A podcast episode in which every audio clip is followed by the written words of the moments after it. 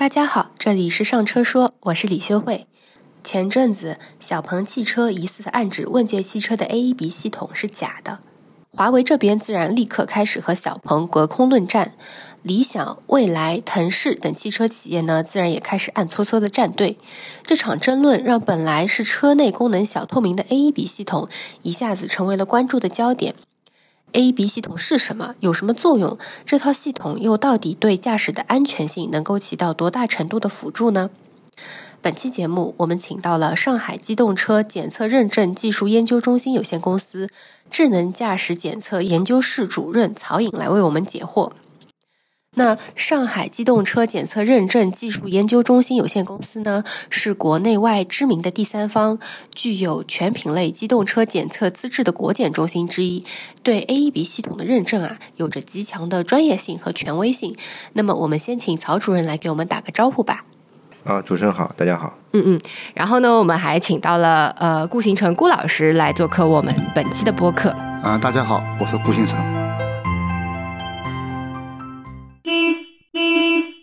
上一周啊，关于 AEB 系统的这个争论啊，持续了整整一周。在这个汽车行业从业多年的我们有一点惊讶，因为 AEB 系统在我们看来就是属于 ADAS 系统里面的一个小透明，没有想到它能够引起轩然大波。那么，能不能请曹主任先给我们介绍一下，到底什么是 AEB 技术？啊，好的，那个 AEB 技术实际上它的学名叫自动紧急制动系统。啊，其实通俗点讲，它就是出现一些突发的一些这个碰撞风险的情况下，车辆通过一些自动刹车来避免事故发生或者减轻事故的一种严重的程度。它其实是一种我们以往把它叫成主动安全的一种技术啊，啊，属于这个智能驾驶技术中的一种类型。但它可能只属于一种这个应急辅助功能。我们现在按照我们国家标准的 GB/T 四零四二九汽车驾驶自动化分级来看的话，它属于一个 L 零级的这么一个系统。嗯，给大家总结一下啊，有人打过一个很贴切的比方，说 AEB 系统呢，就像是你在学车的时候坐在副驾驶座的那个高度警觉的教练，它可以在一些情况下呢，帮你有效的刹停。AEB 这个技术其实也不是什么新技术了，早在二零零六年年底的时候呢，奔驰就已经推出了全球首款搭载 AEB 车型的 S 级轿车。然后像今天 AEB 和 ABS 一样，已经被那个 ENCAP，就是欧洲的这个五星碰撞系统纳入了评分体系。新车要是不带 AEB 功能，他们的碰撞成绩就不要想拿到五星。二零一九年的时候呢，欧盟和日本等四十几个国家也已经达成草案，计划从二零二二年开始让所有的车型都配备 AEB。像曹老师，您知道就是在中国的新车里面，AEB 技术它的搭载率高吗？啊，现在来看的话，A B 的搭载率应该是比较普遍了啊。从高端车到低端车，可能都具有相应的一些技术。嗯，因为怎么讲，我的理解不知道对不对啊？就是说，因为现在 A B 的话，其实还是很多是供应商，像博士啊这种，它是做了集成在里面的。所以你一旦采购了博士的整套解决方案的话，它的 A B 都会自己带进去，是这么个理解吧？呃，实际上我们传统意义上的这个天问，像博士啊、大陆啊、财富啊。其实现在还是会给企业提供基本上整套的这个方案。对，当然和原有的这个 ABS 制动系统相比啊，其实已经比较弱化了。啊，企业现在也比较愿意尽可能去弱化 T 问给他提供的一些支持啊，这个更多的去做一些自研的一些调试，啊，包括一些这个在决策端的一些调整。可能这个是比以往要多得多得多的。嗯，我以前可能记不太清楚了啊，就是说以前去试驾的话，很多这种很便宜的小车，几年前了，不是这两年，几年前的话，就十几万的小车上面，它其实都配有 AEB 的功能。这个其实普及率应该是蛮高的了。所以我也没想明白，诞生了这么几十年以后的话，这次居然能够被炒上热搜。其实就像曹老师说的，对车企端而言呢，AEB 技术从之前的这个核心技术被掌握在 Tier One 手中，慢慢的呢，由于智能驾驶系统。越来越受关注，所以他们也开始更多的把 AEB 的核心技术掌握到自己手中来。但是这个技术目前普及率虽然高，可是我感觉用户在日常用车的过程中，嗯，这个技术好像存在感不强哈。不知道我的理解对不对啊？AEB 触发它是有个条件的，就是说以前的话，燃油车时代啊，好像是被限制在我测试的时候，好像说四十公里左右是可以被触发的。但高于四十公里的话，好像就不能被触发了。我不知道我的这个理解对还是不对。呃，其实原来是有这么一种说法的。对啊，那我想再解释一下啊，其实 AEB 它是一种应急辅助的功能，嗯，它是在特殊紧要关头触发的一种应急功能。那这样一下，我再强调一下，它还是一种驾驶辅助系统。嗯，所以从一方面来讲呢，我个人觉得，一个驾驶员有一个良好的驾驶习惯以及这个娴熟的驾驶技巧来讲的话，他可能很少碰到会去触发 AEB 的这么一种场景。嗯，AEB 是已经演进到一个制动的过程啊。嗯那在它之前，实际上还一般情况下会有这个碰撞预警的这种状态。啊，，嗯对的，也就会有。其实我开车经常会开出这个 这个碰撞预警的这个状态，因为它对车辆的这个控制啊，它在前期可能会有一些风险，它会提醒到你。啊对是的那这种状态下，其实真的要去触发 A B 的状态，其实还是挺难的啊。然后接着刚刚郭老师这个这个说法呢，实际上这里面怎么讲？应该说这个 A E B 系统啊，它实际上为什么？原来制定要在四十公里以下才能启动啊，主要原因是因为它当时解决不了高速情况下的一些感知的问题。啊，第一个就是感知能力的问题，嗯第二个是感知敏感性造成我的这个执行策略是否正确的问题。嗯啊，所以在这个两方面来讲，原来呢是不太去把这个车速放得太高。嗯，啊，另外就是说，呃，驾驶员终究还是第一决策者。对，是啊。的，那在这个情况下，A、B 它的我们说不能抢戏啊，嗯啊，对吧？就是不能抢戏啊。在这种情况下，保证 A、B 正常的出发、正常的工作，把危害减到最小，这个是第一要务，而不是一味的去追求这个 AEB 的这个功能性能。其实就是说，如果你是一个驾驶技术娴熟的驾驶员的话，你驾驶过程中无法触发 AEB，其实是很正常的现象。对，是的，我几十年驾驶，我从来没有触发过 AEB。应该这么讲，就是前面那个论调肯定是没错。在一个好的驾驶环境下，A、B 很难被触发，或者说一个老驾驶员他不太碰到这种危险场景。嗯啊，当然不可避免的是，在整个驾驶过程中，还是有不少的千钧一发的这种时刻啊，对对吧？那出现了我们一直在攻克的一些，比如说像鬼探头啊，比如像前车突发的一些情况造成的一些紧急制动啊，这个其实难免会造成一些事故的风险。这种情况下，其实 A、B 它确实是在这个状态下只能发挥一些作用。我也补充一下，就是说我回想一下为什么我没有触发呢？因为我只要发现我车前面如果有任何视线盲区的话，我的脚肯定是在刹车上面的，我不会上油门。所以说，所有东西我觉得驾驶员还是第一责任人了。我觉得这个还是需要我们广大驾驶员能够在日常驾驶过程当中能够注意一点。另外呢，我想补充一下，就是为什么我对这个东西其实也一直不是很感兴趣，因为我当时测试的时候我是四十公里，当时这个一下子触发的话，那个保险带这个勒在我身上，这个感觉我是绝对不想再尝试第二遍的。就是这种，我无法想象我在八十公里的情况下面突然触发 AEB，这保险带在我身上是一种什么样的感觉？这很真的是很疼很疼。因为我们以前有同事试驾的时候出过事故嘛，八十公里的时候保险带突然勒紧，然后整个人背上的话前胸都是一道伤，三个多月才好。如果在高速上如果频繁触发 A B 的话，我觉得这是个是不是个很可怕的事情？呃，对，是的，这个 A、B 这个尽量不要在整个交通流环境下频繁的触发。啊、其实我们呃也一直在说 A、B 它作为一种应急辅助系统，其实我个人觉得现在的这个宣传还是要相对谨慎啊。总体来讲，这个东西作为一个应急辅助系统来讲，它不能作为疏忽驾驶的一种需求。就现在呃感觉上有会觉得，哎，我有 A、B 系统，然后我开车就可以。比较肆无忌惮啊，或者怎么样啊？其实这个是一个很大的误区啊，所以在功能宣传上呢，一定要谨慎。另外就是企业实际上是需要去帮助用户正确的认知和使用这么个功能的啊，这个实际上是企业现在的一种义务，这个非常关键，非常关键，让我们的用户去理解我们这个功能是救命的，它是最后千钧一发救命的，而并不是一种完整的智能驾驶系统。这个我觉得是需要去说一下这个事情。顾老师提到的这个勒保险带啊，嗯、其实这里面还存在一些我们认为做的好与坏，除了这个性能本身之外，其实也存在一些配合的问题。嗯啊，这个某一个品牌吧，您刚刚说到这个勒保险带，其实某一个品牌在做 A B 的过程中，它会在主驾或者副驾去做一些什么，我们叫安全带预警的这个动作。嗯啊，那这个动作您所说的这个勒保险带是因为冲击造成的，啊，一下子拉紧了。可是某些企业在做的过程中呢，它会做一个预警，也就是说，我感知到这个环境风险之后啊，在 A B 的过程中，或者说在 A B 之前，我的安全带就已经给我做了预警了。嗯那这种状态下，其实对于开车的主副驾的这个感受来说啊，是比较好的啊。然后另外就是说，它在这个过程中可以给予车辆最大的这个减速度，去达到它的 A E B 的这个最高的这个性能啊，这个实际上两者结合起来是一个比较好的产品。但现在也有一种现象，比如说现在很多说冰箱彩电大沙发嘛，很多人在车里面除了驾驶员以外，不是坐的是躺着的，或者半躺着的。那个时候他的安全带是在脖子附近的，那一下子就光就算你预警的话，我觉得也是很可怕的一件事情。对，所以从长久来看，我们的主动安全技术啊，其实现在我们只能把它放在这个我们正常驾驶的角度去考虑。嗯。啊，那当我们的整个开车的形态发生转变之后啊，这所有的这个智能驾驶的一些技术，可能都要根据我们的整个形态去做转变。啊，这个还是回到就是 A B，它终究是一个解决最终一个环节的这个应急功能。对，就不能把它当做一个就是说啊，我车辆炫酷的一个东西，是吧？是是是是是，这个非常关键。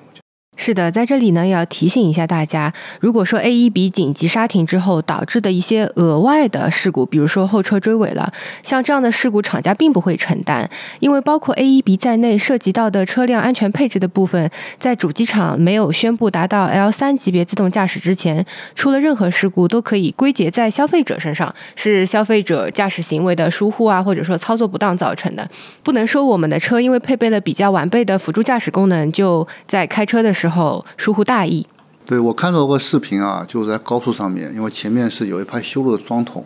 然后有辆车 IEB 出发了，我这不说品牌了啊，然后一下子从时速大概近一百公里的时候，马上降到那个三十公里，但那个急降的话，这个距离是非常非常短的。那个时候如果后面有一辆大货的话，我觉得触发事故的概率会很大，而且是非常大。对，所以也提一个问题啊，就是一直在说说。能刹停的 AEB 是不是好的 AEB？嗯嗯。啊，那这个问题实际上从字面上来讲，其实没什么太大问题。对。啊，可是从我们技术层面上来看呢，这显然是需要有大量的前提的支撑的。呃，刚刚顾老师提到的这个高速上的紧急刹车造成的一些交通流的问题，对吧？那这个其实就是我们说刹停会不会对周边的交通流产生一定的危害？因为 AEB 触发情况下，一般来讲是我在主动驾驶，就是我驾驶员在主动开的时候，它自动触发的。那如果它过于灵敏的触发的话，它强行接管我们的话，导致我们驾驶员不能及时反应。比如说，我们明明可以选择早一点变道变出去，这可以化解这个险情，但是它直接给我一脚刹停了，让驾驶员不能反应，造成事故。这个我觉得好像有被触动，所以我还是比较欣赏把这个 AEB 触发的这么一个条件限制在四十公里或者五十公里左右，在城市路况下面比较慢的情况下面，这样的话可能会更加好一点。高速上面，我觉得还是不要太过于频繁触发。嗯，其实这几年这个 A B 技术的迭代已经呃做的比较好了。嗯。啊，刚刚顾老师提到了这个问题，我们业内经常说 override 啊，实际上什么意思？就是说，您刚说到转向。嗯。啊，就是在 A B 过程中，我们现在要求是车辆在驾驶员输入一些额外的一些输入之后啊，执行之后，他是要把这个。驾驶权交还给驾驶员的，嗯。啊，就是说在 A B 的过程中啊，执行过程中啊，驾驶员打方向的话，啊，现在必须是要把这个 A B 要解除掉，把这个驾驶权要还给驾驶员，啊，以保证我们在交通环境下，驾驶员还是有自己的这个思想可以去控制这个车，啊，去保障它进一步的安全，啊，那呃，另外就是刚刚您提到，比如说以往啊，可能前几年我们的车辆会有一个，我举个场景的例子，大家都清楚啊，就是路边站这个人。它很靠近这个车道，那这种情况下，我们经常会去做一些误作用的一些测试，也就是说，我这个车经过这个人的过程中，它会不会有这种误触发、误踩制动的这种情况？啊，因为其实对于一个感知来说，它可能看到了前方就只是一个目标，对，可是这个目标是否在你的车道内？你行驶的这个路径过程中，是否会造成一定的风险？其实这个是需要慢慢的接近才能去体现的。所以这里面就会涉及到，我们会通过一些额外的方式方法，比如说摄像头会通过我辨别你这个人是否在车道内。嗯，那如果没有车道怎么办？这个就很考验技术了。对吧？所以经过这几年的发展之后呢，实际上我们整个 A B 的技术还是有不少提升的，特别是在感知层的一些能力啊，包括一些算力等等啊，也帮助到我们整个功能系统提升的这个高度。那刚刚您这么说的话，其实是需要一个非常快的一个计算跟响应速度，是吧？那么我们燃油车上面如果是这样的 A B，能不能达到这样的一个满足这样一种反应呢？其实本身来说，这个驾驶辅助系统和是否是燃油车还是电动车没有太大的关系，只是说我们在整个新能源环境下，车辆的架构在发生变化。嗯，或者说我们现在的这种后期的这种高度集成化，我们就预控啊啊各种预控，其实对于我们新能源现在电动车啊去布置这样的一个架构会比较有优势。嗯啊，这个是比较大的不一样。嗯。嗯，刚才曹主任你也提到说，AEB 技术这些年来一直在进化。那么有没有说比较明显的一些风水岭？比如说它是这个一点零版本的、二点零版本的？应该这么讲，就是可能这个东西还不是特别能感受到。嗯，我个人觉得，可是确实在整个行业中，大家能体会到的，就是我们刚我刚刚提的两个问题啊。第一个就是说它的物作用明显减少。嗯，其实我们前几年还一直在和，比如说这个。地方层面的或者国家层面的一些召回管理中心在合作，在做研究，就是特别是针对这种投诉啊，大量的都是来自于这些这个无作用物触发的这个部分，呃，那其实近两年已经有明显的减少。当然，别人会问，哎，是不是我的性能也弱化了啊？为了避免这个无作用，我的性能也弱化了。可是我觉得现在在当下，大家现在测评也挺多的，啊，应该是能看到我们的性能是在提升的，是在明显的提升的。这样的背景下，总体来说，它的这个产品。和前几年比起来，它的迭代更新以及提升的力度还是蛮大的。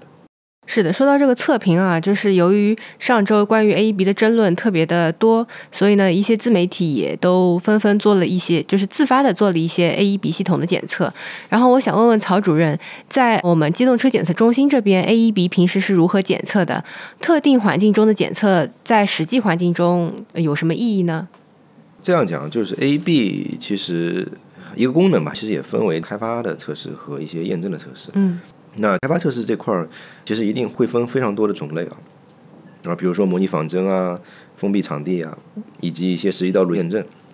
但从我们第三方来说呢？基本会把这个重点放在封闭道路和十一道路的整车级的测试。对，我想讲的就是说，现在我们比较主流的一些场景啊，嗯，呃，它其实不是没有出处的，不是拍脑袋想出来说，哎，我跑一个三十，跑一个五十，跑一个车对车怎么怎么。其实我们现在用的比较多的，我们叫 CCIS，就车对车的一些静态测试，以及前车的移动啊，包括行人的横穿啊等等。横穿也分为近端、远端，比如说我们从我的左侧横穿和右侧横穿，其实它状态不太一样。那这一类的这个场景，实际上都是来源于我们对于实际发生的一些事故，以及得到验证的一些危险场景的积累。这部分实际上它是通过场景数据的分析、行车数据的一些提炼，以及这个统计数据的一些总结，其实最终得到了这些我们叫接近于典型的这么一个场景。它是一个收敛，因为你在最终验证阶段呢，其实你没有办法去做大量的覆盖度非常高的测试。或者这么讲，就是我们现在可能做的这个特定场景下的这个测试啊，可能解决了我们日常驾驶事故常态中的一大部分。这个我觉得是比较关键的。这样设置一个门槛呢，对于我们大规模的去评价市场上的一些 AEB，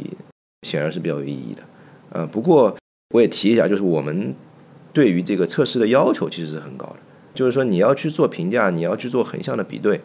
其实对于不管是从你的人、你的设备、你的场地。啊，你的样品等等多个环节，包括你的方法，其实都要形成一个闭环。这个就是我们在行业内为什么有叫 CNAS 认证啊之类的啊，它其实是一个很体系的东西。通过这个体系呢，去保障我们所测出来的结果它是足够的、有可信度的。这样的话，其实做一些评价也好，横向的比较也好，相对来说它的可信度就会更高一些，更高一些。呃，我现在还听说一种说法嘛，就是说，因为现在自动驾驶、智能驾驶这一块其实已经覆盖有一定的基础了。但是虽然说国家法律层面还没放开，但很多车主在驾驶的时候会不自觉的去体验一下这些功能嘛。但是如果说在自动驾驶的时候触发了这么一种 AEB，这种状况下面，我觉得会不会有一些隐患？因为它毕竟 AEB 以前是我在人的主动驾驶的时候是可以有一个接管功能。刚刚您也说了，我人如果在主动驾驶时候我有个接管，然后我打方向。它的控制权还是会回到我人的这么一个状态下面去，是吧？那如果是在自动驾驶的情况下面的话，这个触发 A B 是种什么情况呢？郭老师给我出了一个难题啊，呃，不过这是个非常好的问题啊。实际上，从我们传统意义上的辅助驾驶延伸到我们自动驾驶这个领域来讲，嗯其实它一样有很多工作需要做啊，需要去把它补补齐完善。我刚刚说了，它的整个驾驶形态发生了变化，以造成我的这个。就拿 A B 来讲，它的这个状态肯定也不是现在当前的这个状态。我想在我们自动驾驶这个领域里面，实际上有很多所相关的技术需要和我们传统的辅助驾驶技术所配合。比如说我们 L 三，因为它是人机共驾的过程啊，它都要求有驾驶员状态监测的这么一个功能啊。也就是说，我这个车辆需要去判断我现在驾驶员是一种什么状态，它是否具备接管的可能，我的 A B 是否可以在这个状态下去做触发。那我想这个实际上是我们自动驾驶与传统的这个驾驶辅助的这块结合来讲，还有一段很长的路需要走。啊，不过像您刚刚说的，在这个过程中是不是可以做触发？我认为是可以的。啊，可是它一定也有前提，驾驶员的状态是否满足，整个环境状态是否满足。那我想在自动驾驶状态下，它的 AEB 必然变得更加成熟，因为怎么讲，它的整个环境感知的这个范围，比我们现有的只有 AEB 功能的这么一个车辆的感知范围要大得多。嗯，所以他做的判断应该更谨慎，或者说他做出的决策应该更精确。刚刚您说的，其实就是说技术它是有一个很严苛的一个标准的。它其实是不能走捷径的，或者说不能是拿来作为一个宣传的噱头的，是吧？是的，是的，就是现在我们这个发布会都很火，所以我们还是想这个，因为我们近期也在做针对于自动驾驶 L 三的国家准入试点的工作。嗯，这里面其实有个很重要的环节，就是企业需要具备非常严格的用户告知的这么一个体系流程。那这种情况下呢，你需要非常严谨的去。就是我前面说的，你非常严谨的去告知你的客户、你的用户如何去使用，如何正确的去使用，如何正确的认知你这个功能，这样才能帮助你在生活中去提升你的这个生活品质，提高你的驾驶安全。嗯，那之前曹主任也提到过，说就是现在大部分的车企越来越多都选择自研 AEB 系统了。那么自研和采购对于车企研发智能驾驶技术来说有什么区别吗？其实这也是一个演进的过程。我个人觉得啊，就是在各个阶段，它都有各自的利弊。其实前面提到的，像企业会采购像博士啊、大陆啊、财富啊等等这一系列的 T 二问所提供的这么一个主动安全技术，总体来说，它阶段性的技术实际上是相对比较成熟的。也就是说，这样的技术能使我们的车型产品迅速的落地。这个其实非常适合我们当下电动车市场的一个迭代的速度。啊，那这个我觉得是我们。企业选择快速去迭代、发售一些新车型、做一些新功能的一些基础，所以选择这个天问所提供的技术，在在当下来讲，它没有什么太大问题啊。这是第一。第二呢，当然资源相关的这个技术，在长远的高阶自驾的这个时代啊，它一定是有必要的。从产品特性来看呢，其实整个智能驾驶系统它是具备一定的延展性以及一定的延续性的。那其实中间就有大量的需要做好什么呢？做好数据的长期积累。做好数据的完整闭环啊，那这两点实际上是非常关键的。所以我们现在呢，也鼓励企业去自研构建一个基于数据驱动的这么一个智能驾驶的一个数据闭环啊，这个实际上是后期能真正实现高阶智能驾驶系统的一个啊很重要的环节。那虽然 AEB 它不是一个高阶自驾的功能啊，当然它终究我刚才说到了，它还是有感知、决策、执行。呃，这几个部分组成的，它也需要这么一个数据闭环去帮它迭代升级，所以我们认为它是后期高阶智能驾驶发展的一个很好的基础，啊，所以总体来讲，我们认为资源的这个资源一定是很有必要的，也是弯道超车的一个很重要的环节。我们很多 T I N 现在还都是一些国外的企业啊，我们国内来说也需要在这个部分有大量的发展，才能支撑起我们整个汽车工业发展。哎，那么您觉得对于那些选择自研 AEB 系统的车企来说，新势力和传统车企在这一块技术上是站在了同一个起跑线上，还是说传统车企对于之前的技术积累，包括一些数据或者使用场景的积累，会稍微有一点优势，或者说新势力它由于这个是全域的开发，它可能在这个决策层面会有一些不一样的突破。实际上，这个是会有不同的风格这种说法。嗯，那从前几年来看，我们的新势力实际上是在这个领域里面是占了一定优势的。嗯，这个和你进入到这个行业，它带入的是一种新风格，其实有关系啊。那其实它本身从自己的这种数据闭环、全站式的这种研发来说，它一定具有这样的优势。那以往的这个 OEM 可能更多的都是以这种。